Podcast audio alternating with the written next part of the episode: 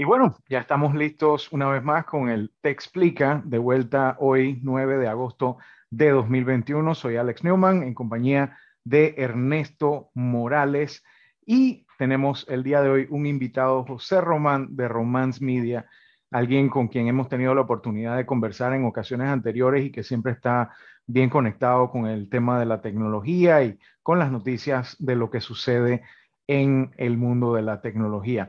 Buenos días, digo buenas noches ya, eh, Ernesto. Te voy mandando el enlace aquí en el chat para que lo vayamos compartiendo en nuestras redes sociales para que las personas que nos siguen puedan también estar ah, aquí en vivo, donde vamos a estar pendientes del chat para las personas que están conectándose en este momento en el YouTube y para los que se conectan más adelante, también vamos a estar pendientes de lo que ustedes nos escriban en el chat. Asimismo, estamos eh, subiendo el contenido a anchor.fm, de ahí a Spotify, también eh, estamos empujando para estar en la plataforma TuneIn.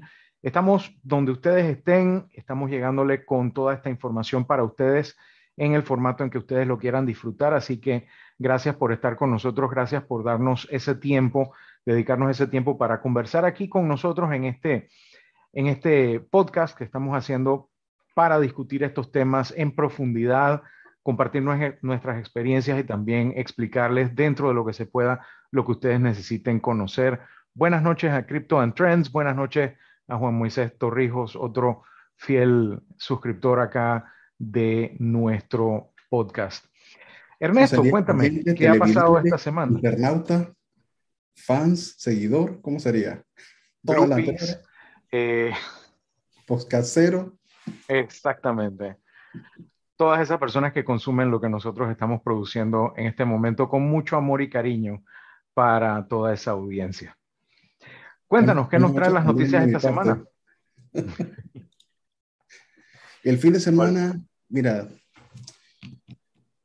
fue movido porque no, no he parado de trabajar. La verdad que no, no deja de haber trabajo con respecto a cuando se trata de comercio electrónico. ¿eh? La verdad que ha sido un año medio, más de un año y medio muy movido para el e-commerce. Tenemos que hablar de e-commerce un día de esto, ¿no? Que es un tema que ya hemos sopeteado bastante, pero, pero tenemos que retomar el tema porque siempre hay nuevas perspectivas, sobre todo ahora que ya pasamos, pues, eh, la primera mitad del año oficialmente y tenemos que ver qué nos depara para el resto del año y el año que viene. Ya ya hay que ir pensando en el año que viene. O sea, tenemos que ir hablando en, en, términos de los nuevos presupuestos, eh, los nuevos clientes, eh, el nuevo roadmap para la empresa, cómo más nos vamos a transformar, ya sea digitalmente o en, forma de negocio. O sea, hay mucho de qué hablar. Pero bueno, ese fue mi fin de semana, trabajo. Sobre todo lo que es gobierno que empieza también eh, ahora como en septiembre a definir presupuestos y todo lo demás para ir metiendo los papeles para todo lo que van a estar haciendo el año que viene, que esperamos sea positivo. Yo tengo un, un proyectito que, que, espero que salga antes de que cierre el presupuesto. el gobierno es un... Eh, trabajan al revés, Dios mío. ¿Cómo estás? ¿Cómo fue tu fin de semana? Gracias por participar, te damos la bienvenida. Eh, José ha sido invitado para, para que nos dé un segmento de noticias, ya que José es fiel oyente más bien fiel seguidor de las noticias de tecnología, lo cual pues va directito a nuestra área. Cuéntanos. Y oyente también de Te Explica, ¿no? Estaba conectado allí desde piloto. Gracias. Mira, vale, ¿no? Eh, de verdad que, que honrado eh, de la invitación, de estar acá con ustedes compartiendo un rato sobre, sobre esto, pues, que es el área que nos gusta, la parte de tecnología. Así que las conversaciones se hacen más sencillas así, cuando, cuando, estamos hablando de, de, lo que nos gusta. Eh, bueno, para los que no me conocen, eh, soy José Román, eh, soy el director de Romance Media, que es una agencia de marketing digital y bueno, con gusto por los contenidos y, y el área de, de, tecnología. Siempre, siempre estamos allí pendientes de, de, de, ver qué hay en las novedades de, estas áreas y bueno, compartiéndolas con, con la gente también. Excelente, José. Eh, ya que esto tienes la palabra y te invitamos para el segmento de noticias, el segmento de noticias es nuestro primer segmento del podcast. Así que te dejamos con las noticias de la semana. Bueno, mira, eh, una de las primeras noticias, esto, esto es más que todo para, para la gente, los fanáticos de las plataformas de streaming como Twitch, que Twitch abrió en su segmento premium, eh, bajó los precios a nivel global.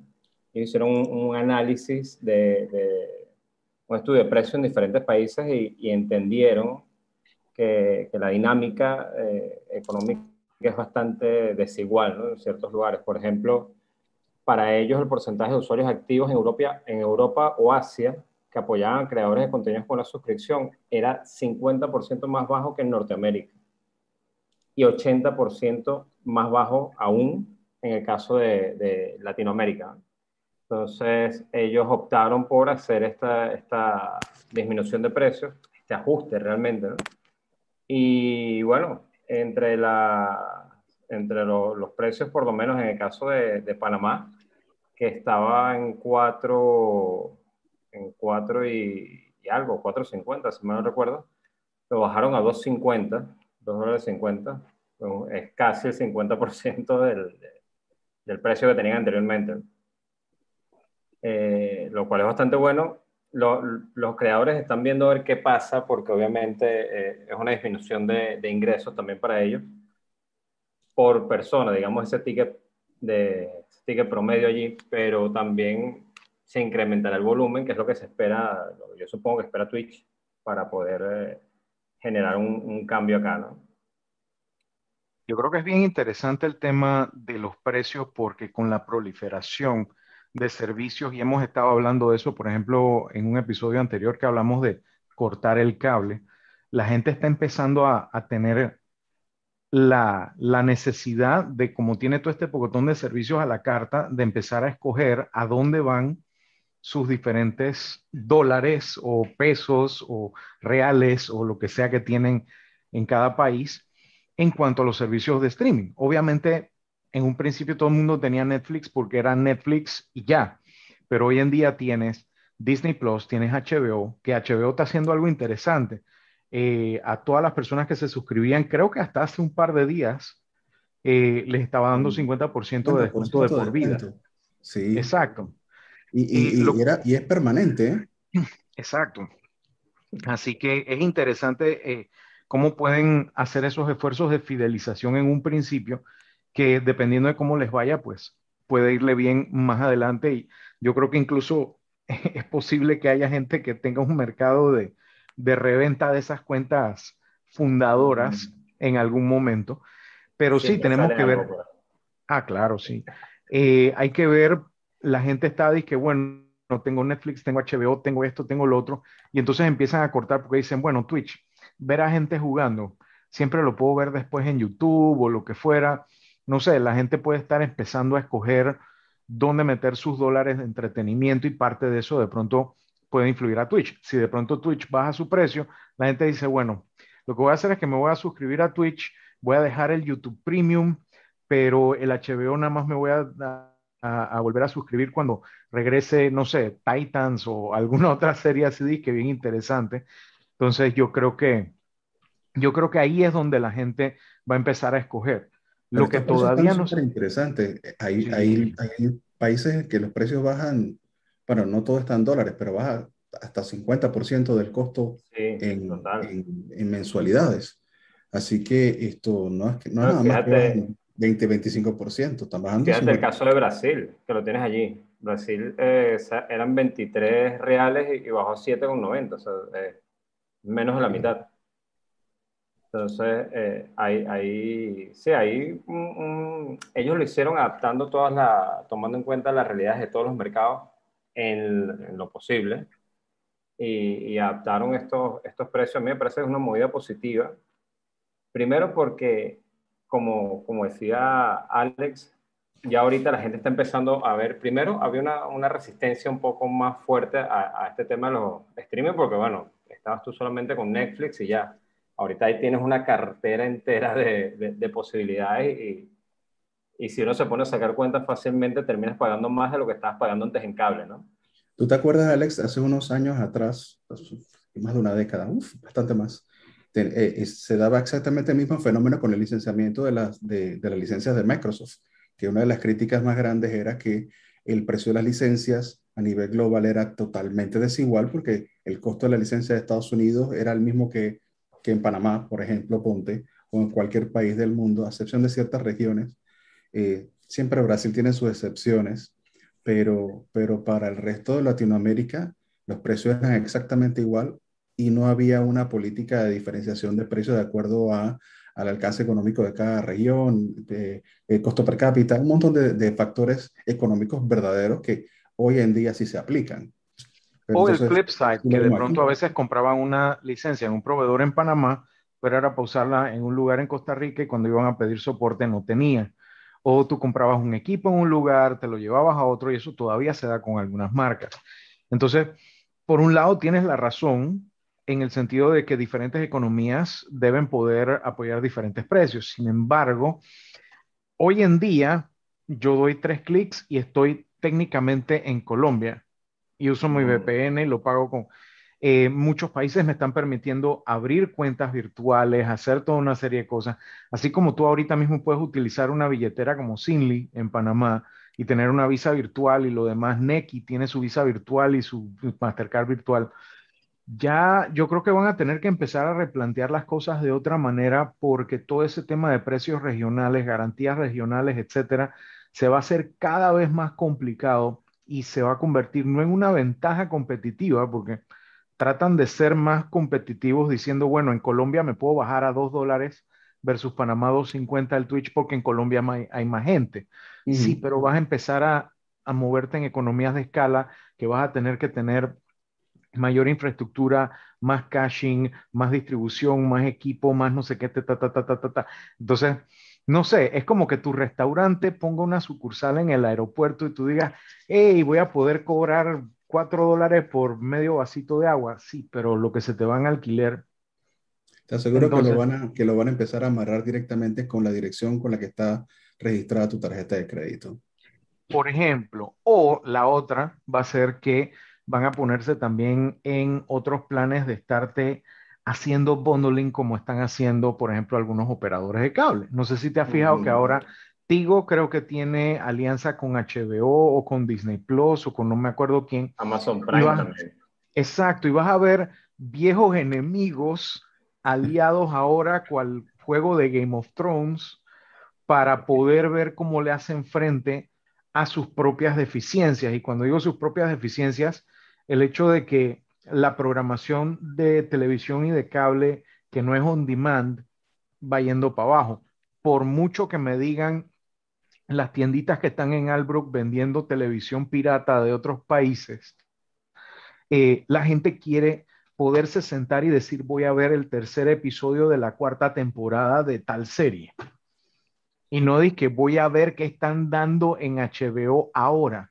Eso a lo mejor puede servir para algunas personas de la tercera edad o puede servir, por ejemplo, para los que tienen hijos muy pequeños que le ponen lo que sea con tal de que se en la boca.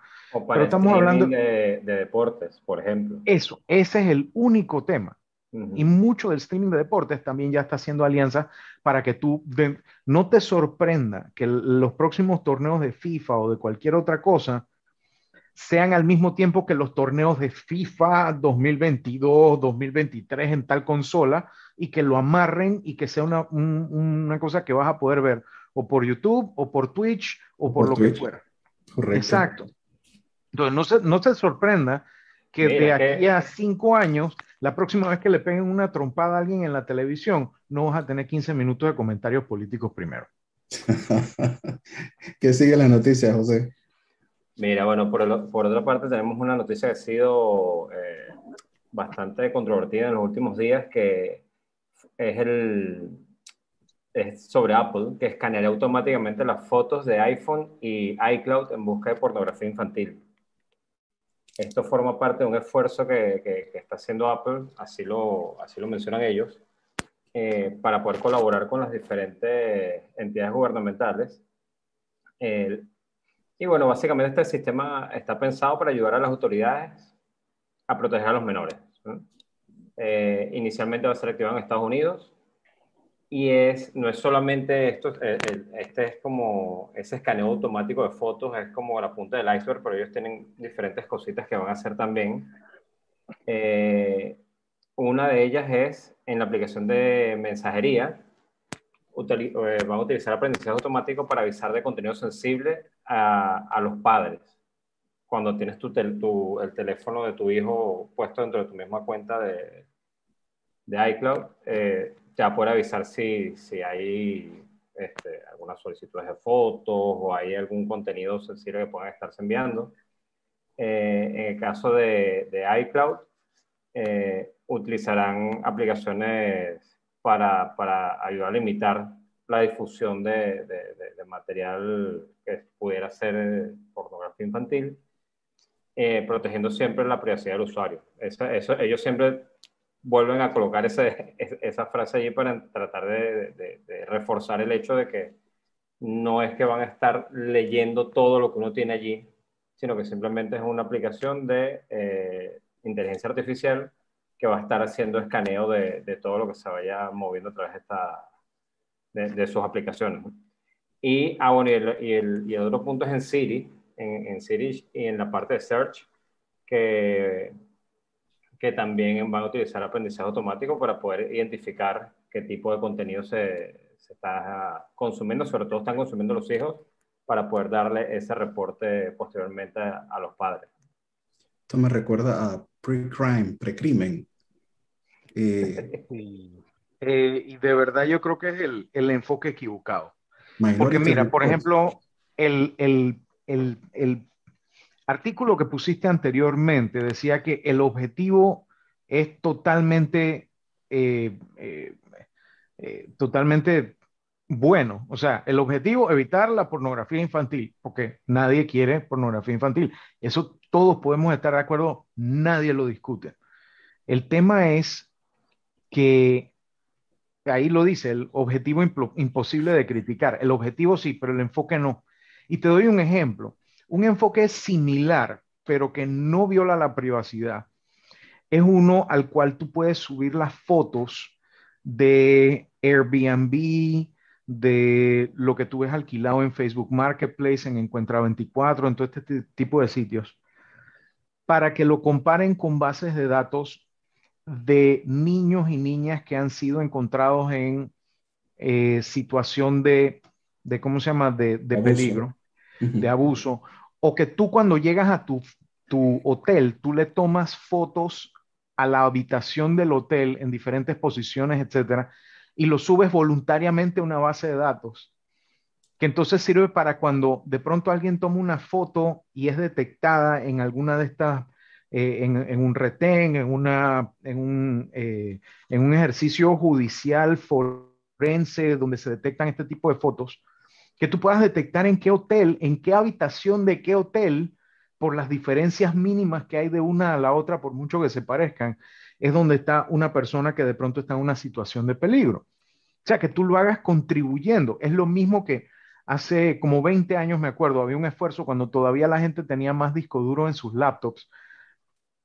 La mayoría de las laptops con disco duro físico tenían la oportunidad de instalarle un software para que si la laptop de pronto detectaba que estaba en caída libre, parquear el disco duro para que las cabezas no golpearan y no se dañara. Pero ese mismo sensor tú lo podías tener funcionando 24/7 en tu máquina prendida para detectar movimientos de sismos.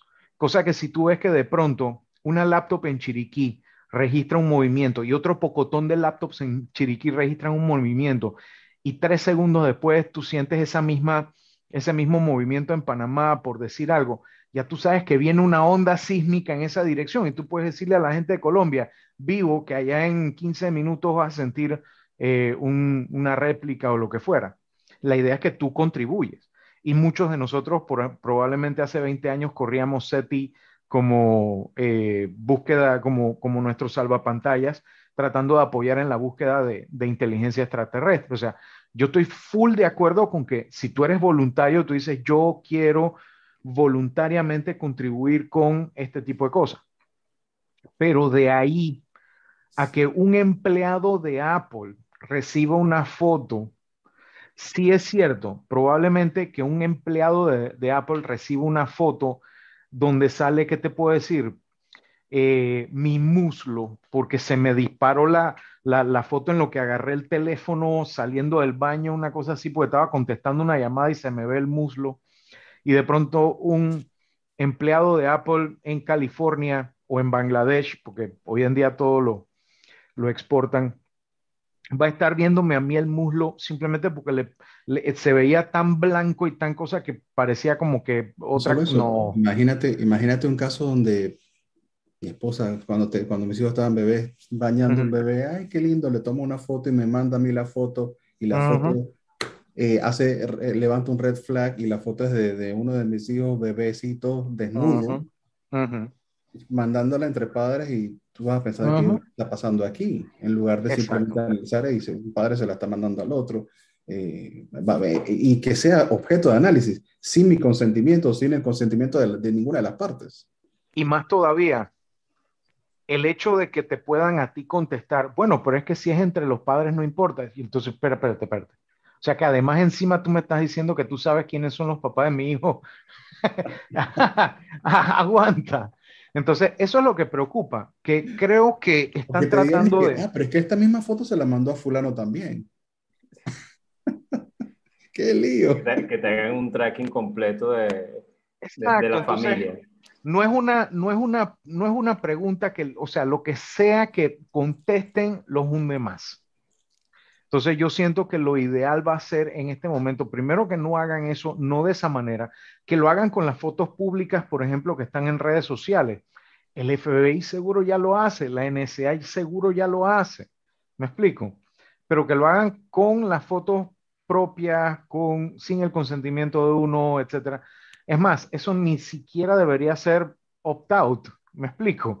Entonces, no sé. Mira, eh, Alex, una, una, una reflexión que, le, que, escuché sobre eso durante este fin de semana era que hablaban precisamente de del, lo curioso, digamos, entre comillas, de que una herramienta con este poder al final la está sacando es una empresa, o sea, no, no viene de un, de una, de un, movimiento por ley, de un movimiento de Estado, de, de, algo oficial, sino que es la empresa la que está poniendo todo esto al alcance de, bueno, del globo, pues, porque básicamente van a escanear todos los iPhones que están en el mundo. Bueno, pero es que la empresa se está tomando las atribuciones de, de, de un Estado, podríamos decir algo así similar. Yo creo que peor, porque es que el tema es que ni siquiera. ¿Qué derecho tiene la empresa de escanear mis fotos de mi teléfono? Ninguno. Y no solo eso. en su servicio, digamos. Por ejemplo, y aún así es complicado porque yo entiendo que estén buscando, por ejemplo, checksums de archivos de, de piratería y que lo hagan por checksum, no por examinar el contenido. Sin embargo, el tema con estas cosas es que no tenemos los códigos fuentes, eh, así que no sabemos qué otra cosa están buscando. Y el día de mañana el iOS 16.3.4.7 podría estar buscando, por ejemplo, logos de competencia o archivos de, por ejemplo, de diseños de, de, circuitos integrados de la competencia. Digo, no es que quiero decir que van a ser como en la película de Batman que agarraron y convirtieron todos los teléfonos en, sensores para saber dónde estaba el, el, malo de la película, pero el tema es que se presta para eso eventualmente. Uno, dos, se presta para que alguien también te mande un archivo preparado de cierta manera para que ese archivo parezca que incluye pornografía infantil y entonces empiece a levantar alertas a las autoridades. Entonces tú me puedes decir, bueno, pero vamos a liberar el código fuente. O sea que tú vas a permitir también que otras personas puedan contribuir con esto y no sé, todo, todo lo que tú le, cada hilo que jalas por donde sea queda mal. Yo no, es la manera. Imagínate que un hacker ahora, ahora decida, o una persona malintencionada decida, que va a mandar de forma anónima un paquete de, de, de, de, fotos pornográficas directamente a tu teléfono, mediante cualquier método de intrusión o un simple correo electrónico, y tú inocentemente lo abres, lo descargas y empiezas a ver lo que hay. Al abrirla, al ejecutar esa acción, el de una vez empieza a sincronizar hacia la nube y tú eres objeto de investigación. Y resulta ser que tú has sido una víctima incluso de no sé, algún, algún hacker, algún intruso, alguna intrusión, perdón, eh, alguna persona malintencionada. O sea, hay muchas formas de, de, de, esto, ¿eh? te digo, algo así parecido pasó en Panamá hace como 10, 15 años, que hubo una familia relativamente conocida que les fueron a su casa y le, les quitaron todas las computadoras, todos los dispositivos, etcétera. O sea, le hicieron todo un desastre porque no tenían password en el Wi-Fi, lo tenían totalmente abierto. Y alguien se había puesto a ver páginas web en un sitio de pornografía infantil que había sido tomado control por parte del, del FBI para ver quiénes eran los clientes. Y entonces parece que alguno de los vecinos era cliente y quedaron pagando ellos justo por pecadores. Entonces, por eso yo creo que eh, no es el tipo de tecnología, la tecnología está bien, per se. Sin embargo, este enfoque totalmente equivocado. Ellos tienen que buscar otro enfoque, pero no sé cuál es, pero ese no es. Eh, buena intención, mala ejecución, es lo que digo en algunos Total. casos. ¿Qué sigue, José? Bueno, eh, otra de las noticias que tenemos por acá ese segmento. es el eh, Zoom, que fue condenado a pagar 85 millones de dólares por incumplimiento de las políticas de seguridad de datos.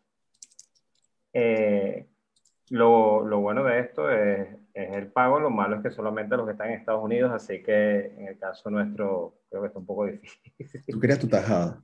Oye, claro, tenemos años usando Zoom y más ahorita en pandemia. El, el, según Ars Technica, que es la, la compañía, el medio que, que, que, está siguiendo eh, este caso, eh, la compañía fue acusada, Zoom, de mentir en la descripción de su servicio, que se publicitaba como un servicio cifrado extremo a extremo, algo que, que demostró, o sea, se mostró luego con hechos que, que no era cierto. Y adicionalmente se, se, comprobó de que la compañía compartía datos de usuario con Facebook y Google sin el permiso eh, obvio de los, de los usuarios. Esta demanda la presentaron en California y de, el acuerdo eh, obliga a Zoom a compensar a los usuarios con entre 15 o 25 dólares, dependiendo si tenías una, una suscripción gratuita de pago. Eso queda pendiente ahorita de que el último, o sea, de que tenga como el visto bueno el último tribunal, pero bueno, ya, ya está, ya es prácticamente un hecho ese acuerdo. Mira tú. Bueno. Yo sí te digo algo, yo quiero comentar algo al respecto y es que la gente tiene una idea muy equivocada de lo que significa cifrado de extremo a extremo. Si yo, por ejemplo, estoy hablando con Ernesto y estoy haciendo cifrado de extremo a extremo, nadie de ninguna manera puede estar viendo el contenido de lo que nosotros estemos haciendo, viendo la, la transmisión de datos. O sea, por ejemplo, alguien que esté en mi proveedor de Internet o en el proveedor de Ernesto, monitoreando el tráfico, no puede ver absolutamente nada de lo que estamos haciendo. Eso, eso es como funciona de extremo a extremo en principio. El tema es que la gente piensa que eso es más de lo que es. ¿En qué sentido? Por ejemplo, si yo tengo, ahorita mismo yo puedo abrir una aplicación y grabar mi pantalla y eso transmitirlo para otro lado. Y Ernesto no lo sabe. Y entonces alguien puede estar recibiendo esa transmisión. Eso no es romper cifrado de extremo a extremo. De hecho, hoy tuve una discusión con alguien que decía, ah, es que lo que pasa es que está pinchado. Eso no es así. Eso no funciona así. Eso es lo primero. Lo segundo, nosotros ahorita mismo estamos transmitiendo a YouTube. Como estamos transmitiendo a YouTube, nosotros tenemos un enlace de esta, de esta aplicación aquí a YouTube y cualquier persona en el camino va a estar recibiendo el stream de lo que nosotros estamos mandando con el mismo nivel de protección que normalmente utilizas para una página web, que es muy, muy difícil de descifrar, pero no es imposible. Es muy caro de descifrar, pero no es imposible. No es el mismo tipo de cifrado que utilizamos nosotros, por ejemplo, cuando estamos hablando en Zoom, que es un cifrado bastante más poderoso que el que normalmente se usa para las transacciones web.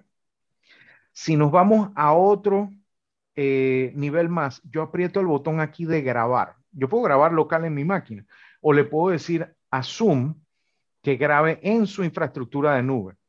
Ahí se rompió ahí no hay cifrado de extremo a extremo, porque ya una, una de las partes en este caso no es ni Ernesto, ni Román, ni yo, es Zoom. Y ellos lo están almacenando allá. Y yo no sé, y lo más probable es que no es así, si lo están grabando cifrado tampoco. ¿Me explico? Si yo estoy haciendo un webinar o lo que fuera, esa conexión a múltiples personas generalmente no va a ser cifrada de punto a punto. Donde ya hay más de una persona en la comunicación, o tú tienes que grabar de por medio en un tercer espacio, o si tu conversación tiene que pasar por China, ya no hay cifrado de punto a punto. ¿Me explico? Entonces la gente tiene que tener eso claro. Y yo vi mucho que la gente, por ejemplo, y por esta misma razón, decían que Ay, yo me voy a cambiar de WhatsApp a Telegram porque Telegram es más seguro. No. Ay, que me voy a cambiar a Signal porque es más seguro. No, utilizan los mismos protocolos, utilizan el mismo cifrado, la misma cosa. Simplemente la implementación de Signal es más abierta porque es open source en su totalidad. La de Telegram es más abierta que WhatsApp porque es open source en su mayoría, no en su totalidad. Entonces ya uno sabe qué es lo que está haciendo hasta cierto punto Telegram con sus datos. Uno sabe a ciencia cierta lo que hace Signal con sus datos. Y si ninguno de esos te gusta, tú puedes poner tu propia eh, solución porque hay múltiples soluciones de código abierto que tú puedes utilizar para comunicarte. Sin embargo, no es hacer las cosas por hacer y no es decir que tiene o no tiene un cifrado sin realmente profundizar y saber de qué es lo que uno está hablando. A la gente se le olvida que, que el cifrado viene del peer-to-peer desde hace muchísimo tiempo y nosotros tenemos comunicaciones cifradas desde, desde que se inventó el, el P2P. Básicamente. Pero sí, es así. Mira, y hablando en el mismo, en el mismo orden de ideas, eh, salió una actualización de WhatsApp que cifrará las copias de seguridad que se almacenen en el móvil. Ahorita que, que, estás comentando, Alex, un poco de, eso, es un plus que está buscando dar eh, WhatsApp para, para poder eh, darle más protección a, todas las copias de seguridad que, que se hacen de las cuentas. Eh, el sistema, ellos dicen que es bastante simple, yo lo veo complicado porque tiene nuestro componente humano, ¿no? básicamente es que la copia de seguridad que se guarda en el móvil se, encriptará con una contraseña. Una contraseña que el usuario debe establecer y guardar con mucho cuidado, ya que no tendrá forma de recuperarla si lo olvida. No va a ser posible, obviamente, solicitársela a WhatsApp ni a nadie que nos ayude. si uno pierde la contraseña, perdió la copia de seguridad. Esa es la... Le, ponga la, misma de Bitcoin. Se pierde todo. Sí, algo de que algo, algo de blockchain allí quizás. Eh. Mira, y, y, una, y una más que le puedo colocar por acá, que estamos hablando del mismo tema. Esta sí es un poquito más de desarrollo, eh, o sea, a nivel de desarrollo, que es que Google te dejará conectarte a las webs y a las aplicaciones sin contraseñas. Están desarrollando un sistema eh, que llaman ellos un, un, nuevo API llamado Google Identity Services, y va a permitir que el usuario se conecte a la cuenta de Google que tenga en su navegador o móvil Android sin ningún registro ni, necesidad de estar colocando contraseñas. Es algo lo que ya vienen haciendo, de hecho eh, Reddit, Pinterest ya lo están implementando, pero lo están abriendo ahora para que se, se use de forma más eh, general. Hay que ver, ¿eso usará alguna cookie? ¿Utilizará algún registro de, de tu IP? una dirección IPv6, yo qué sé que va a utilizar eso. Vamos a ver qué habrá pasa. Que ver, habrá que ver qué es, porque, por ejemplo, yo he visto mucha confusión recientemente acerca del, del tema de los logins sin password o los logins que tienen que ver con, por ejemplo, aplicaciones como Office 365, Google, etcétera, con aplicaciones legacy que no soportan o auth ni ninguno de estos estándares modernos de autenticación. Y yo creo que no solamente les está dando problemas a los administradores de sistemas, sino a todo el entorno ese de los que desarrollan las aplicaciones, los que administran los sistemas, los que administran seguridad, que no necesariamente son los que administran los sistemas. Y la pelea surge de que el tipo de seguridad dice, no, pero es que yo no te puedo dejar usar passwords porque los passwords son inseguros, que no deja de tener razón pero el tipo de programación te dice, yo no puedo reprogramar toda mi aplicación para soportar tu nuevo eh, enlace de autenticación, lo cual también tiene algo de razón. Y el man de sistemas dice, man, yo necesito que esta vaina ande porque el, el, si no el que me firma el cheque no me lo firma.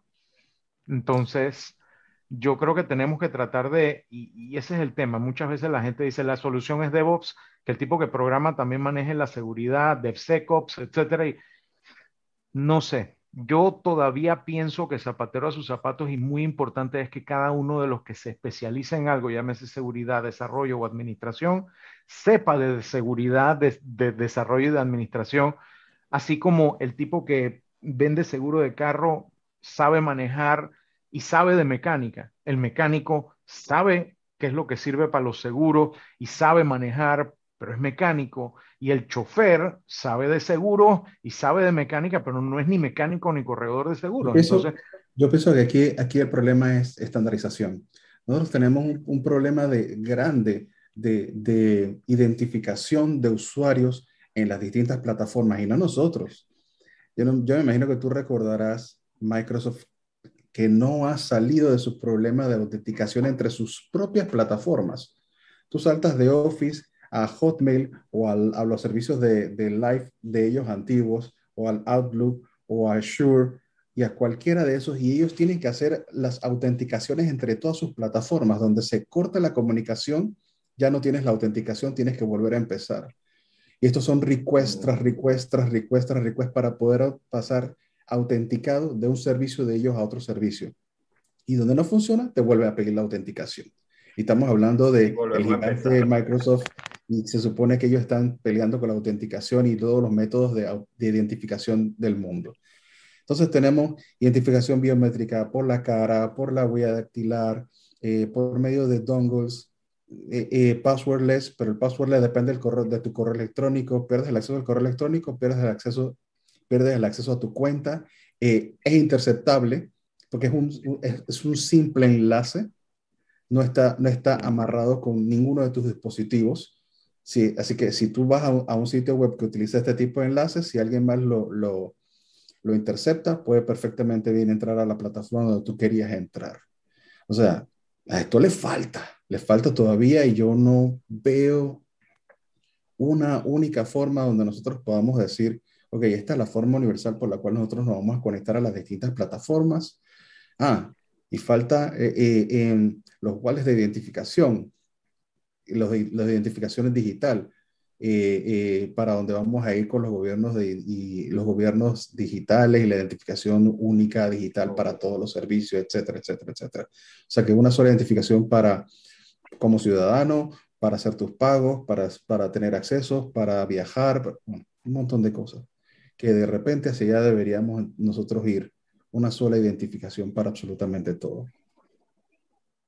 Y ojalá sea así. Te digo, por ejemplo, aquí en Costa Rica, la gente con su cédula puede loguearse a su máquina y todo lo demás. Así como aquí tenemos que la firma electrónica calificada, que es básicamente una tarjeta con un certificado firmado que, firmado que solamente aquí confían, o sea, ni siquiera está certificado por una entidad certificadora afuera ni nada por el estilo. Eh, no es lo ideal, no creo que sea lo ideal. De hecho, tú puedes ahorita mismo comprar certificados en más o menos como 250 dólares anuales es el precio estándar, siempre puedes conseguirlo más barato que eso, pero que tú puedes guardar en una tarjeta de estas y tener tu propio certificado que sí sea reconocido afuera. Este, por ejemplo, solo lo reconocen en la República de Panamá.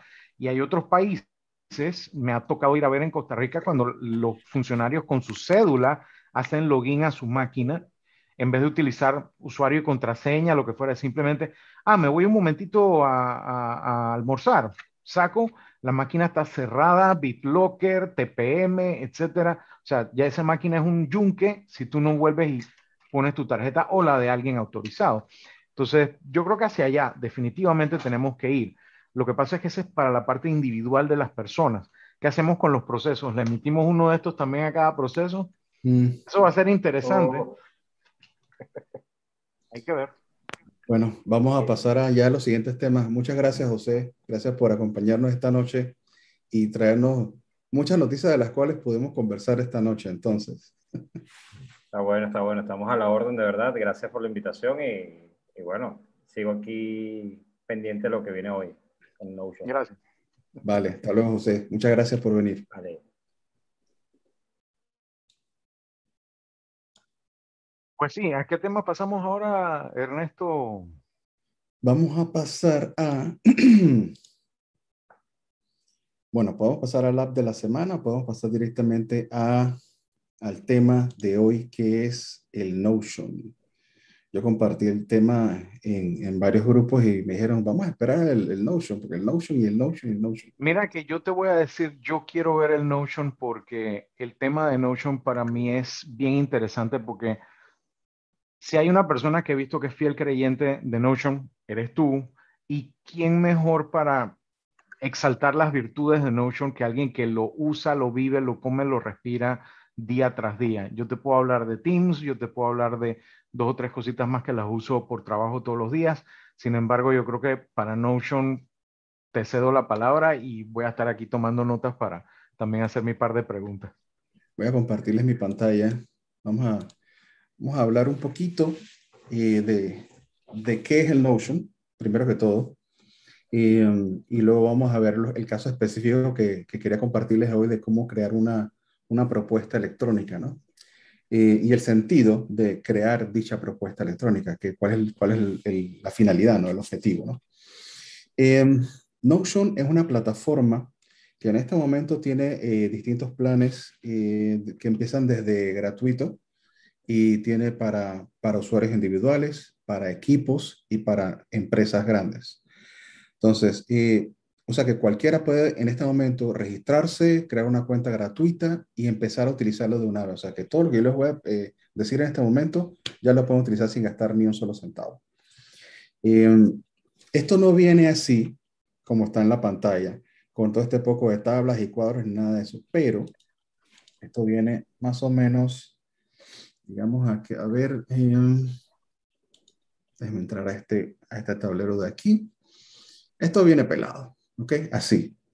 Con un workspace que uno puede decirle, bueno, yo voy a crear un nuevo workspace y de aquí yo voy a empezar a crear un documento raíz. Un workspace no es más que un documento.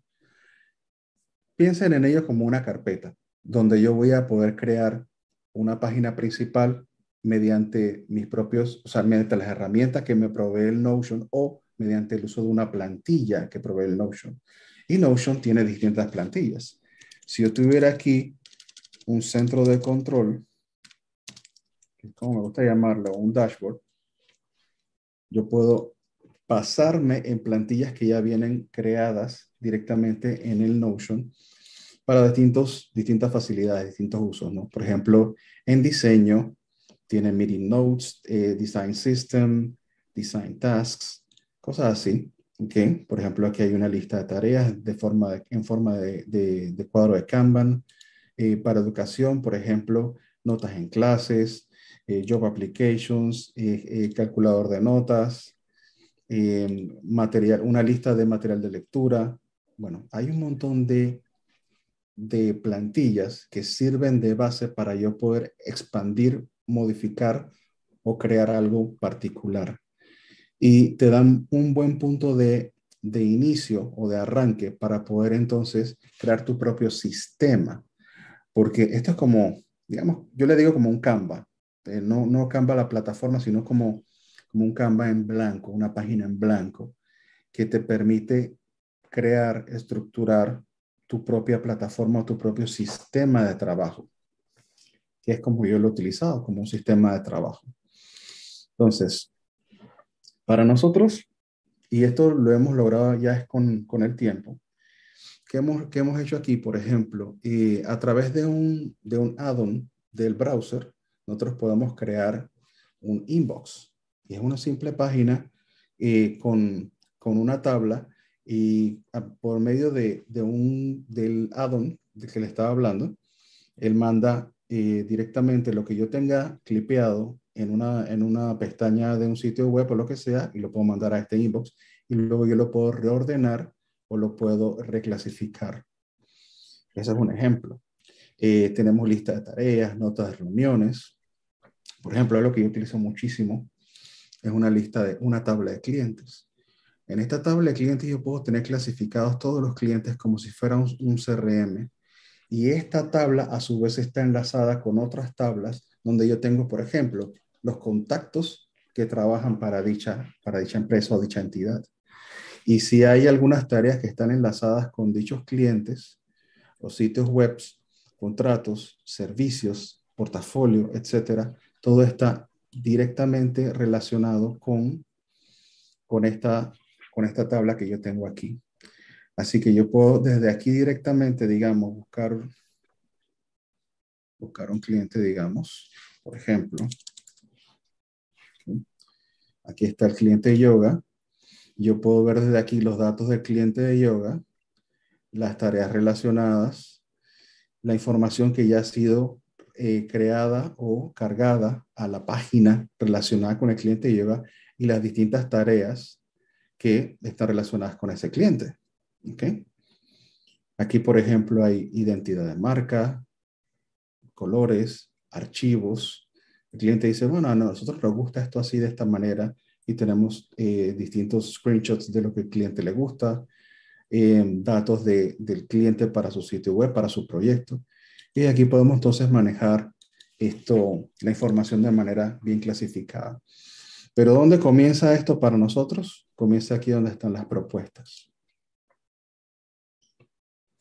Nosotros tenemos aquí, por ejemplo, algunas propuestas se manejan con un sistema normal de cotizaciones. ¿ok?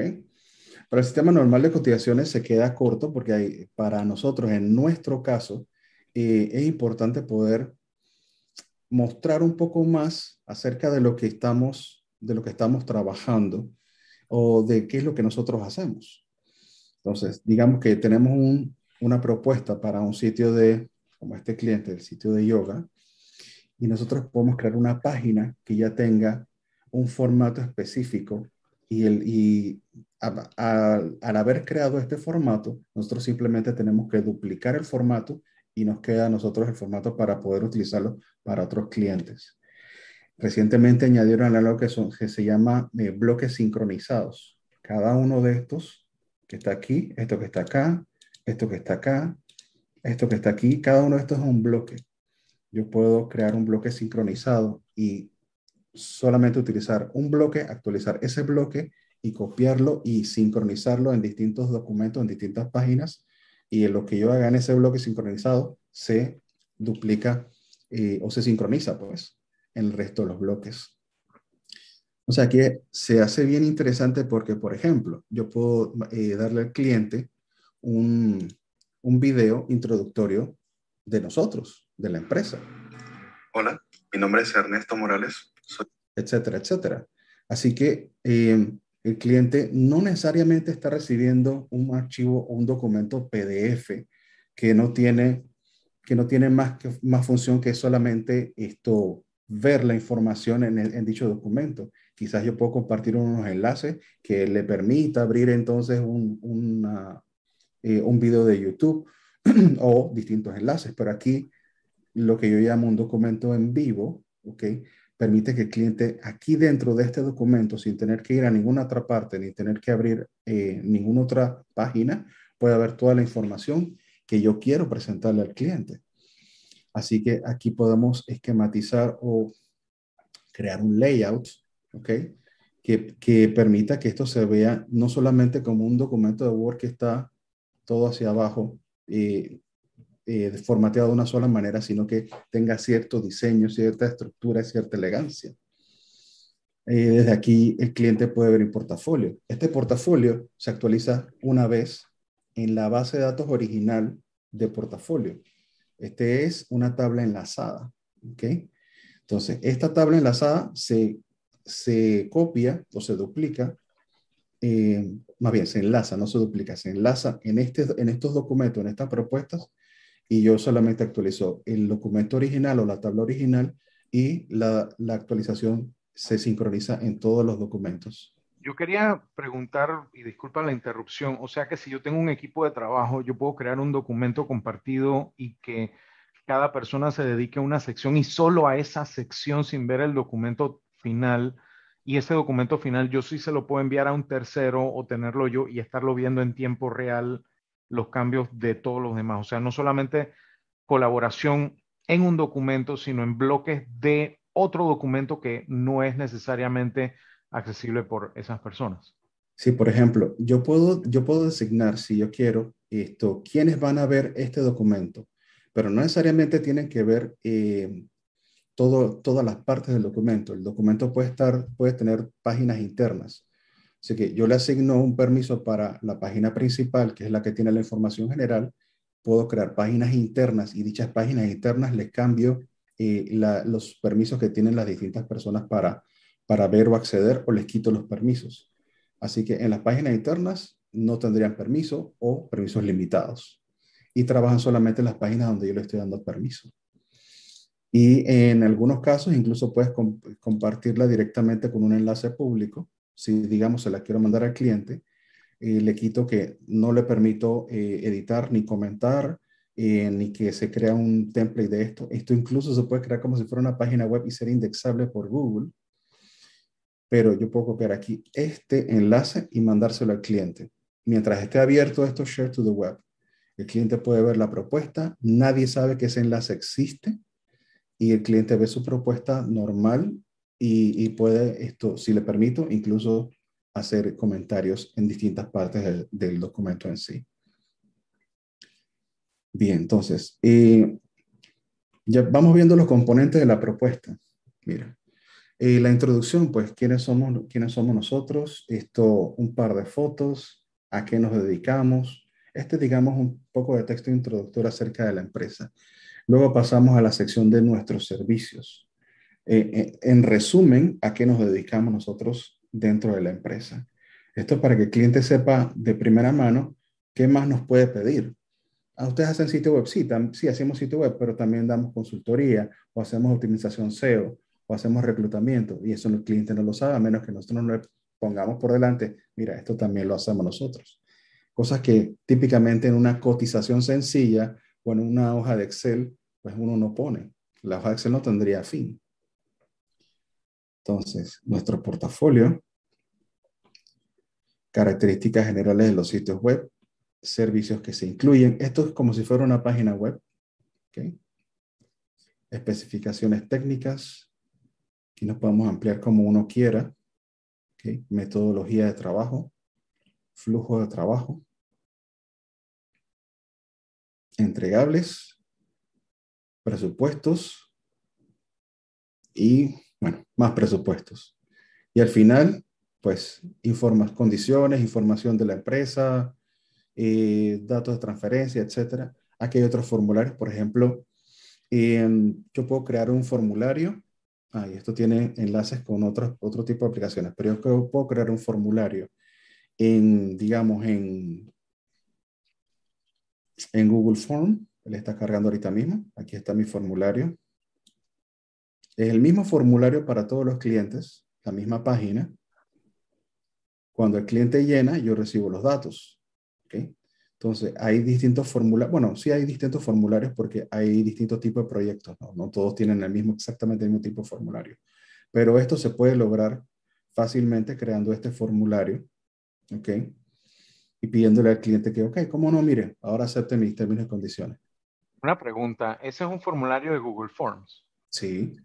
Notion no tiene para sus propios formularios. De momento no lo tiene. No, no lo tiene de esta manera. Tú puedes eh, crear una tabla y pedirle al cliente que llene la tabla o crear una página y pedirle al cliente que te llene la página, pero no es lo mismo. Definitivamente no es lo mismo. Eh, a mí me gusta trabajar con este tipo de formularios para que el cliente simplemente pueda ver todo aquí y eh, al, al poner aquí sus datos y su correo electrónico, él está aceptando ya mis términos y condiciones, los cuales están expresados pues aquí dentro de, de, este, de este mismo formulario. Y, em, lo otro, por ejemplo, que podemos enlazar aquí, es un cuestionario del cliente. Okay. En, este, en, este, en esta hoja electrónica hay otro cuestionario que recoge la información que nosotros necesitamos para un levantamiento de requerimientos a lo sencillo, para no marear al cliente, porque a veces los clientes no les gusta llenar mucha información, pero si lo llenan y si funciona. Cuando el cliente ve que esto está así y, y que es fácil de llenar, pues simplemente va seleccionando, llena algunos datos y nos manda la información y funciona de mil maravillas. Entonces, la idea es que el cliente pueda tener acceso a esta información eh, siempre que quiera, ¿ok? Yo le mando solamente un enlace, no tienen que imprimir nada, no tienen que esto, recordar nada, solamente van, van al correo electrónico, le dan clic al enlace y abren el enlace. Esto tiene aquí un índice, que es una tabla de contenido que genera el mismo eh, Notion. Y pues si el cliente quiere ir directamente al presupuesto, le da clic a, cualquiera de los enlaces y va directamente a la sección de, dicho, de, dicho, eh, de dicha parte del documento. Así que es muy conveniente. Eh, esta es una forma, uno de los casos de uso que, pues, que más provecho uno le saca a al Notion y que uno puede integrar de esta manera y yo creo que fácilmente a un flujo de trabajo dentro de la empresa. Por ejemplo, eh, recientemente cambiamos, no, todos los puedo mostrar, ¿no? Porque son datos, tienen datos de cliente, pero hace poco creamos una plantilla ya más estándar para, para cuando el cliente, esto, para, cuando cliente, entra un cliente nuevo y creamos un formato donde ya esto entra a cada página y en cada sección están, por ejemplo, déjame abrirles aquí.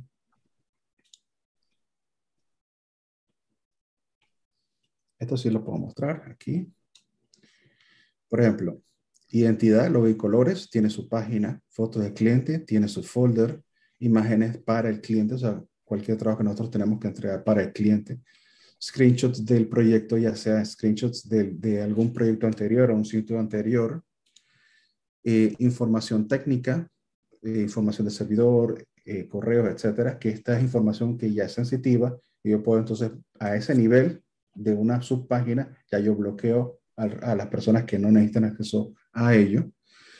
contenido del proyecto, información de contenido del proyecto en sí mismo, por ejemplo, pues información de contenido del cliente que va para un proyecto web.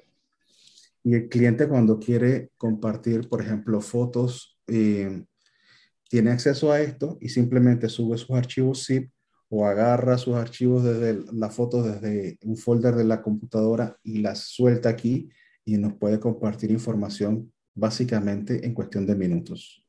Así que esta es, esta es una forma de trabajo sumamente conveniente.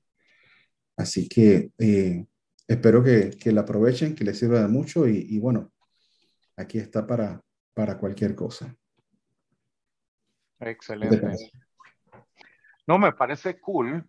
Lo único que creo que lo que vamos a tener que hacer es agarrar y crear un webinar o nuevo, porque yo creo que ya tú has hecho varios, de ir más o menos creando o ir afilando eh, el uso de estos templates para cada situación. De pronto, orientarlo para distintas cosas. Vimos que algunas de ellas tienen que ver con el manejo de tareas, otras con el, llevar checklists, etcétera. O sea, esto es como te había puesto ahí, lo que se me ocurre preguntar de primero es, esto en principio y sobre todo cuando está en blanco puede parecer como OneNote de Microsoft, pero esto incluso hasta incorpora algunas herramientas que podrías ver en un SharePoint. Eh, o sea, lo veo mucho más, más completo quizás que simplemente un OneNote o cualquier otra aplicación para notas y se ve bastante interesante.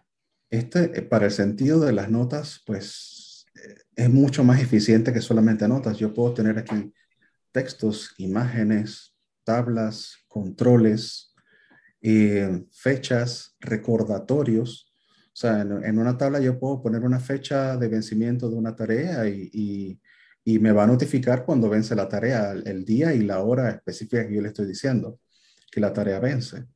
Y como ves aquí, por ejemplo, esto, estos son eh, clases que estoy montando para, para la universidad, tengo pendientes y aquí yo llevo un control. Sea, que soy bien organizado. yo llevo un control de las cosas que tengo hechas o pendientes por hacer eh, aquí me faltan, por ejemplo, eh, unos PowerPoint y un video. Aquí me faltan todos los PowerPoints y todos los videos y aquí también y así. Y voy avanzando, ¿no? Conforme pues voy cumpliendo con mis propias tareas. Y esto al mismo tiempo lo comparto con la gente que está pues trabajando conmigo en, eh, de parte de, por ejemplo, la universidad. Em, por ejemplo, cuando tengo, ya que lo mencionaste, un, una, déjame buscar aquí, que se me hizo seminarios. Aquí están los seminarios. Digamos, aquí está el seminario. Toda la información que, que se va produciendo, todo el material que yo produzco, va directamente en un documento de Notion que me sirve muchísimo porque primero, pues tengo la información ya de primera mano escrita, la puedo compartir, la gente le da muchísimo valor a lo que, a lo que ya está escrito y lo puede consumir eh, eh, en su, a su propio ritmo.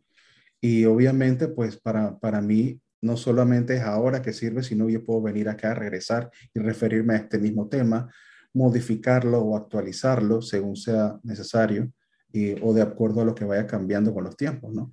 Pero ya la información, por ejemplo, está escrita y ha sido producida por mí y está en esta base de datos, que no es más que una enorme base de datos con un montón de bloques. Lo que pasa es que se que intimida porque al principio es una página en blanco, no tienes nada.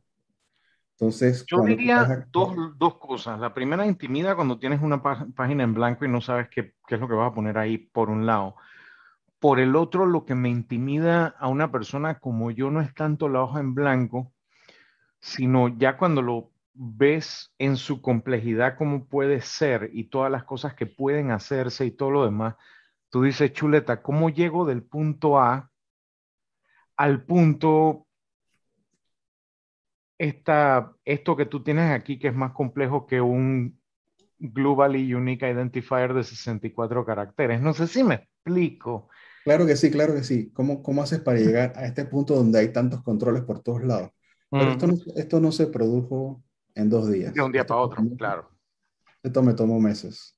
no solamente, mira, por ejemplo, eh, el último formato que te mostré que convertí en plantilla para un proyecto nuevo de un cliente, bueno, fue hasta hace poco que, que realmente ya vimos, ok, qué es lo que nos ha funcionado de todo lo que hemos hecho con los clientes, en lugar de tener un solo chorizo en una sola página o tener las cosas desperdigadas, mira, una plantilla, con estos puntos específicos creados para los proyectos web es lo que nos funciona y es lo que hemos adoptado.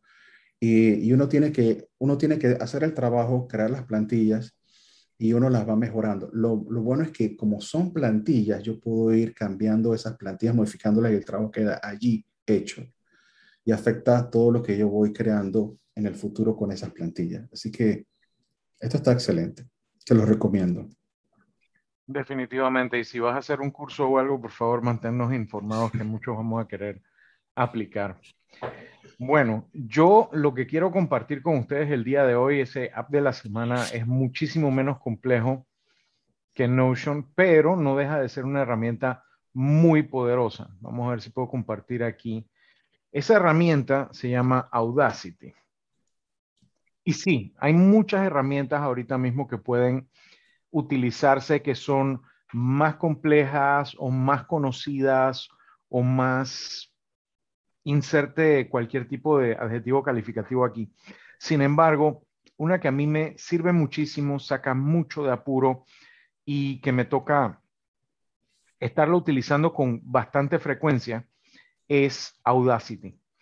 Audacity es una herramienta que sirve para manipular sonido y que ha crecido con el tiempo para poder tener diferentes maneras de manipular ese sonido y poderlo utilizar de diferentes formas.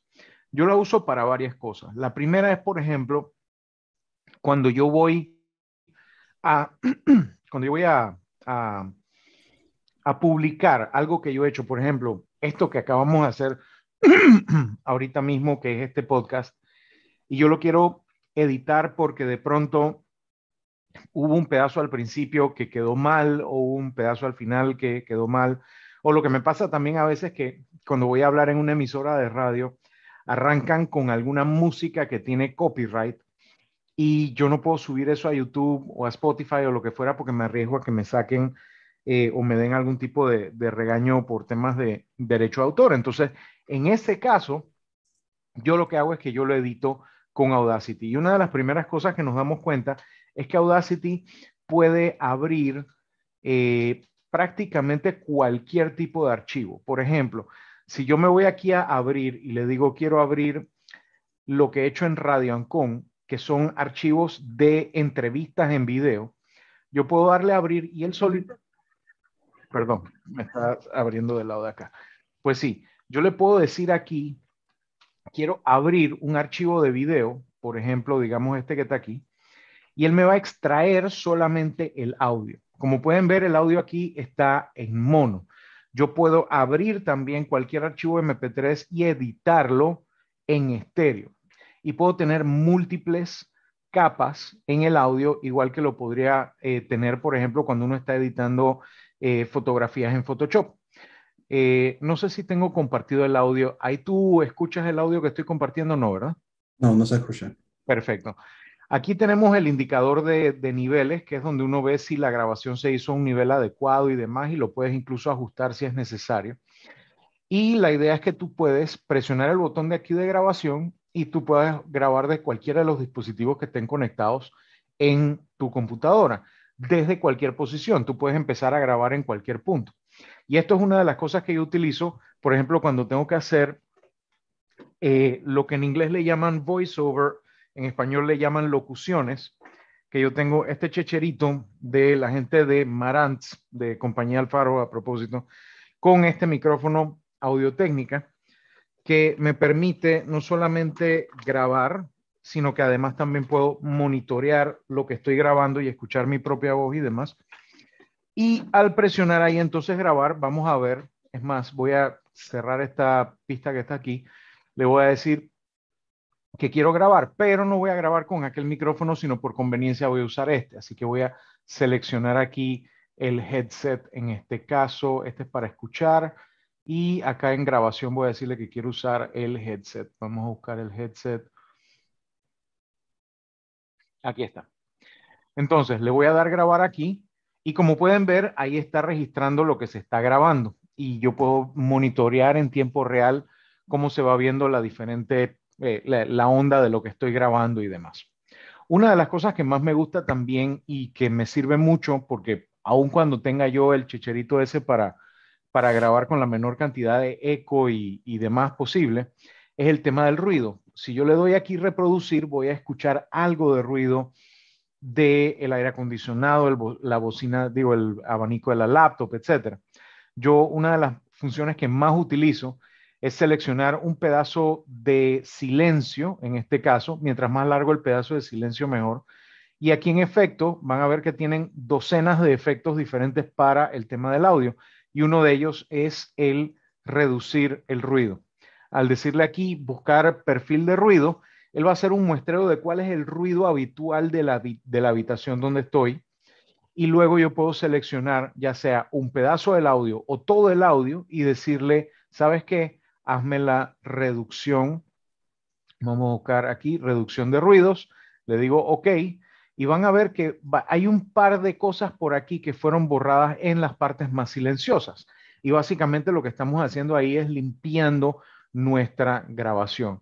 Asimismo, vamos a poder tener efectos como eh, compresión. Si yo quiero que lo más bajito y lo más alto sea más parejo, cosa que no haya partes donde no se escuche y partes donde se escuche demasiado, yo puedo simplemente decirle, bueno, comprímeme ese audio digo más o menos qué parámetros quiero utilizar y entonces voy a tener un audio un poco más, más robusto en ese caso.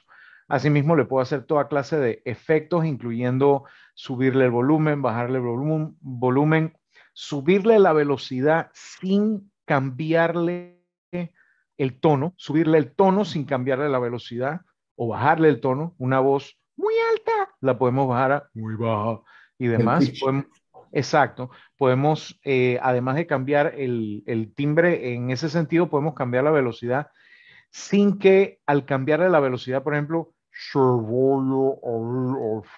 sino que simplemente se alarga el sonido o lo mismo si lo quieres hacer más rápido. Y esto es como tú vas a ver que en muchos casos eh, hacen esos efectos al final de las cuñas de, radio donde dicen... hablar rápido los términos de un concurso. Válido solamente en la, ciudad de Panamá. E, ese tipo de cosas lo hacen con este tipo de herramientas. Ahora, también puedes agarrar, y, y esto es una recomendación que les puedo hacer, uno de los sitios que a mí me gusta utilizar para cuando necesito eh, música de fondo, efectos especiales y demás, se llama Audio Hero. Que es donde tú puedes buscar por ejemplo, efectos especiales. Quiero buscar, ¿qué te puedo decir? Digamos, eh, Boeing, no sé, lo que fuera. Y tú puedes agarrar cualquiera de esos efectos y agregarlos en capas a lo demás. Digamos que quiero, voy a hacer login aquí rapidito, vamos a entrar a, a mi cuenta y vamos a buscar, por ejemplo, en tipo de sonido voy a buscar eh, música y en música le voy a buscar, por ejemplo, synth, digamos, el sintetizador. Ok. Aquí tenemos, por ejemplo, una música que se llama corporativo, etcétera, etcétera, electrónica y tal y tal. Yo le, le, doy play, veo si me gusta, si no me gusta, etcétera. Me parece que me gusta. Le puedo dar aquí download y la puedo bajar en MP3 o en WAV. Luego que la tengo, déjame ver si busco acá, acá un momentito, eh, rapidito, espérate. A ver. Ok. Por ejemplo, aquí tengo una música y yo puedo agarrar y tener esta capa, le puedo eliminar de acá, o espérate, ahí le eliminé mucho, digamos que quiero agarrar de aquí para acá y quiero musicalizar y le quiero bajar el volumen acá, puedo decirle efecto, quiero dar, bajar aquí es fade, out. Eh, fade out, exacto. Ahí entonces le hago fade out, vamos a expandirlo del lado de acá, acá le puedo hacer fade in, lo mismo para que entre eh, en volumen, ven cómo se va ajustando.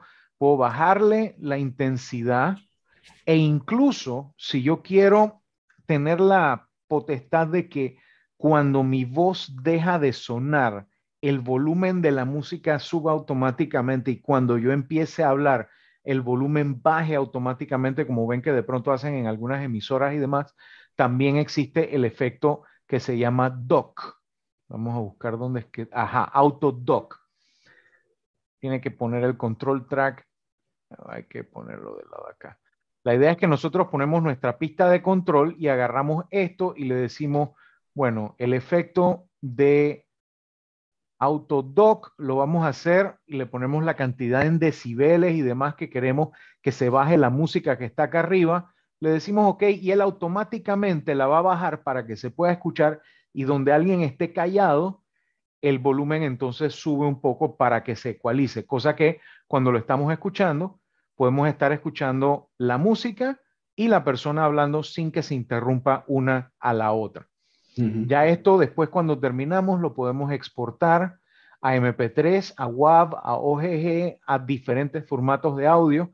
Y es interesante porque yo con esto también, además de hacer locuciones, también, por ejemplo, eh, hago grabaciones para centrales telefónicas, cuñas, de toda clase de cosas. Y bueno, eso es la herramienta que utilizo para todo eso. Puedes cortar, pegar, todo lo que normalmente harías en una aplicación de fotografía, pero en audio. Lo que harías con Word, copiando y pegando párrafos, etcétera, tú puedes agarrar un pedazo y decirle, bueno, quiero repetir ese pedazo o quiero generar un pedazo de silencio, tonos de DTMF, que me parece curioso que lo tenga. O sea, yo puedo generar los números de marcación de, número de teléfono. Eh, puedes hacer toda clase de, de cosas y hay muy buenos tutoriales en Internet acerca de cómo poder utilizar el Audacity de diferentes maneras para limpiar tu audio, para que se oiga mejor. Si tienes un, micrófono que no es de la mejor calidad, igual tú puedes limpiarlo de manera que se vaya a escuchar mucho mejor. Así que si tú estás pensando hacer videos para tu empresa, hacer contenido, lo que tú necesites, obviamente hay herramientas como Adobe Audition que son buenísimas y poderosísimas y hacen de todo.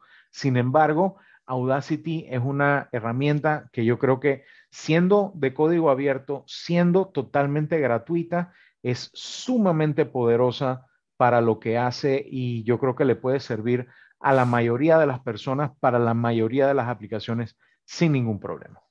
Cuando, cuando nosotros teníamos cuñas de radio hace mil años atrás, ese era lo que yo utilizaba. Ahí editaba los, archivos de, audio y perfectamente bien si iba a una emisora, a cualquier emisora. ¿Y quién le hizo eso? No te preocupes quién lo hizo, decimos nosotros. Pero... y funciona muy bien, definitivamente. De calidad, de calidad. Dice Juan Moisés que si Audacity es solo para audio, ¿cómo lo podrías utilizar para audio en videos?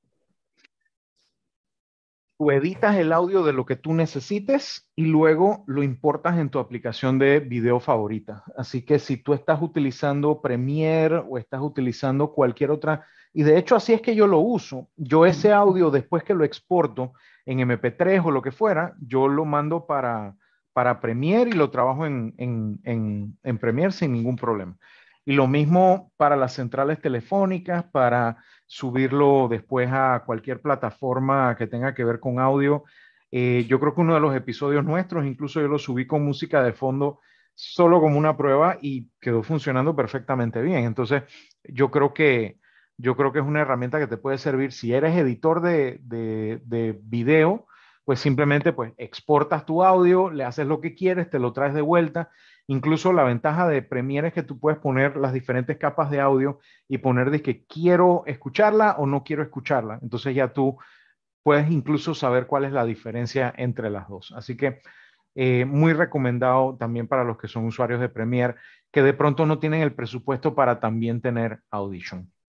y para en, cualquier software de edición de video, eh, al importar el, el, audio, es, lo agrega como un canal, un track de audio normal. O sea, uno adicional a los que ya pueden estar dentro del mismo editor. Así que lo puedo utilizar sin problema. Y es interesante porque tú puedes agarrar, sacar tu track de audio, trabajarlo solo el audio en Audacity, que es mucho menos pesado, que trabajar múltiples pistas de audio en un programa de edición de video que no es necesariamente lo más ideal. Así que me parece interesante también la opción en ese sentido. Sobre todo cuando tienes locuciones en off y cosas así, ¿no? Así es, así mismo es. Bueno, llegamos al final de los temas del día de hoy, de la noche de hoy. ¿Alguna recomendación en streaming para nuestra audiencia?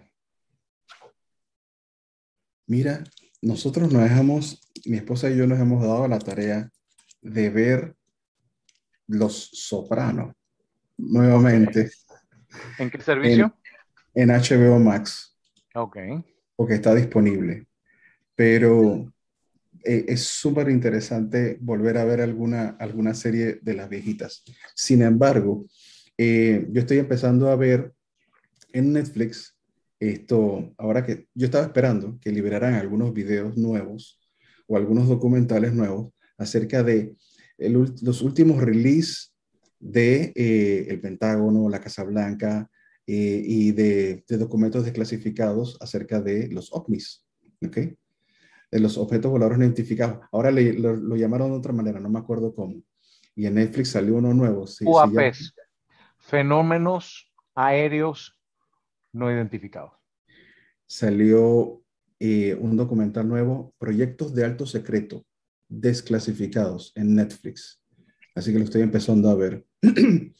es un poquito de lo que ya hemos, ya hemos visto, pero ya está actualizado a después de aquel release de documentos desclasificados y los últimos videos que salieron de los portaaviones que estaban, que estaban eh, por lo que estaban sobrevolando los UAPs y que los captaron en radar y que los grabaron. Así que están, están incluso esos últimos, esas últimas desclasificaciones. Así que está bien interesante.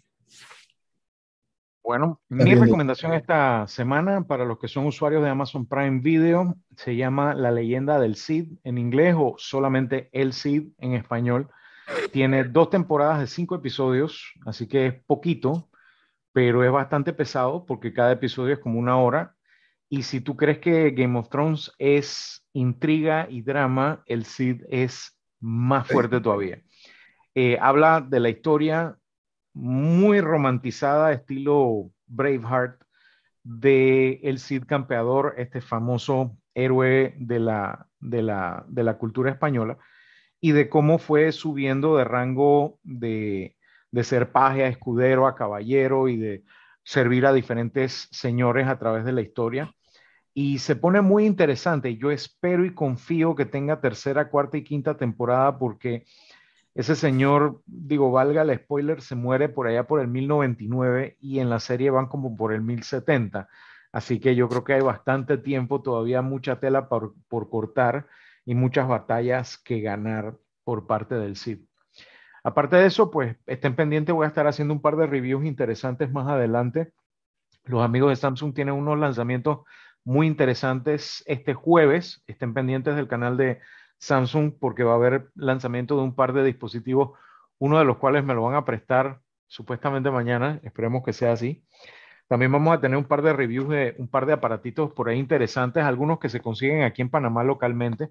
Este me gustó mucho, es una regleta compatible con Amazon que los, los conectores que están aquí, que, que tú puedes eh, comandar desde tu aplicación de Alexa o de, desde la bocina incluso, así que tú puedes, tienes tres tomacorrientes inteligentes y el enchufe USB, así que puedes decirle, hey, deja de cargar el, deja de cargar el celular porque ya me voy, o apaga el abanico y el abanico es un abanico USB, así que está súper interesante. Ah, ¿Lo, ¿Lo, ha utilizado esa marca? Yo tengo aquí todavía Gosum, ¿no? Exacto. Tengo este, no, no lo he abierto porque tengo que hacer el unboxing. O sea, tengo uno conectado al lado de la, de la cama, ese ya lo está usando mi esposa y lo está birreando y todo lo demás. Yo le dije, no quiero spoilers, yo voy a tener este acá, yo me voy a poner a, hacer el unboxing como es. Otro checherito que le voy a hacer el review y que está súper interesante, sobre todo para los que les gusta el Raspberry Pi o que quieren poder utilizar, por ejemplo, el control del PlayStation en otros dispositivos. Está este adaptador súper económico, nada más cuesta como 9 dólares más o menos, de la marca 8-Bit Do, que se llama USB Wireless Adapter. Funciona para todas las plataformas y te permite conectar dispositivos de toda clase, o sea, eh, controles de Xbox, controles de PlayStation, o sea, es sumamente inteligente, súper cómodo y me he dado cuenta, parece mentira, tú puedes conectar el, el conector del control del PlayStation 4 a la computadora por Bluetooth, pero este checherito trabaja mejor que el Bluetooth de la misma máquina. Sí, es como yo lo utilizo, pero utilizo un control de Xbox. Y, y funciona muy bien. los drivers que vienen en el Steam. Uh -huh. Así que dejo que el Steam tome control de, del, del adaptador y uh -huh. yo juego perfectamente bien. Me da pereza jugar con el teclado. Sí, o sea, hay juegos que sí, yo te puedo decir, a mí me gusta más con el teclado porque me acostumbré a ellos como Unreal, Doom, etcétera, etcétera. Pero hay muchos juegos mucho más modernos que son mucho más cómodos con este tipo de control, no sé. Eso por un lado. Y por el otro, ¿cuál es el UPS más chico que tú hayas visto ahorita mismo? Vi uno de escritorio. Yo tuve uno de escritorio, pero no era chico, ¿eh? Era el tamaño de un monitor. Que queda este. En la razón por la cual, la razón por la cual la mayoría de los UPS son enormes es porque tienen que tener un inversor. Esto no tiene un inversor. Esto es un power bank con conector de, de 12 y de 9 voltios. Entonces tú agarras el, UP, el, la, el conector de la corriente de tu router, lo enchufas aquí. Aquí hay un power bank y él entonces aquí te saca 5 voltios en USB, 9 voltios y 12 voltios, 2 amperios total. Se va la luz. Aquí tienes una, eh, un, una, un power bank como de, creo que son como 10 mil miliamperios o lo que fuera, que te aguanta un router cualquiera entre media hora y tres horas dependiendo del uso que le estés dando y dependiendo de cuánto jala. O sea, obviamente si es un routercito chiquitirringo, te va a durar tres horas. Si es un router más cachimbón, de esos que, que son Wi-Fi 6 con ocho antenas y no sé qué, puede ser que te dure media hora. Sí. Pero la idea es que esto te lo puedes llevar en un bolsillo, esto lo puedes tener, por ejemplo, yo tengo mi UPS todo pifioso y toda la cosa para todos los equipos aquí, pero yo sé que el jueves van a hacer unos trabajos aquí en el e y se me va a ir la, hora, la, la luz como por cinco horas. Bueno, yo tengo uno de estos ya listo para usar con mi, con mi router, etcétera. Ya yo sé que si la cosa se pone fea, pues uso el internet del celular, pero la idea es que yo voy a tener mi, mi, mi red para rato. Y entonces, para aquellos que dicen, bueno, yo no necesito un UPS, pero sí necesito tener mi internet. El checherito ese cuesta 30 dólares en Do It Center y funciona súper bien. Y no solamente... Tengo que, tener, tengo que tener baterías, unas baterías aquí, ahí tengo una batería de ¿qué? mil voltiamperios. Uh -huh. Para darle, para asegurarme que aquí no se pierde la, la, energía, pero en la casa también otro par de baterías y más allá otro par de baterías y Entonces, tener un, cajetón del tamaño de una caja de zapatos solamente para el routercito que tienes en la casa, que lo usas es nada más para el wifi de la casa. No, simplemente lo pones y listo. Tienes una cámara wifi de esas que utilizan corriente y todo lo demás. Le puedes meter uno de estos checheritos. Tienes una cámara cableada que usa corriente, pero no tiene power over Ethernet. Le metes uno de esos checheritos. Tienes un switch pequeño que quieres usar para 3, 4 aparatos, le metes uno de esos chicheritos, listo. Y tienes para utilizarlo eh, buen rato sin bajarle la batería a tu UPS, que de pronto sí lo puedes utilizar para tu server, para, o sea, no, Checher es un poco más complicado. Así que súper recomendado. Sí. Y se calienta menos y hace menos bulla también. claro. Así que bueno, eso es, eso es lo que viene en cuanto a reviews, no se lo pierdan por ahí. Así que bueno, nos vamos despidiendo. Muchísimas gracias a todas las personas que han estado con nosotros. Ahí está Calibler, está Juan Moisés, Valderrama, eh, José Román, gracias por habernos acompañado. Gracias a, ti, Ernesto, también por estar aquí en Te Explica y, de estar siempre con nosotros ahí con el Notion, con el Notion de, de estar al día con esto. Ya tenemos temas de qué hablar en próximas entregas y vamos a estar más pendientes de las noticias para poder traerles también nuestras eh, impresiones, nuestras opiniones acerca de lo que está sucediendo en las noticias sin comentarios políticos de 15 minutos delante del programa.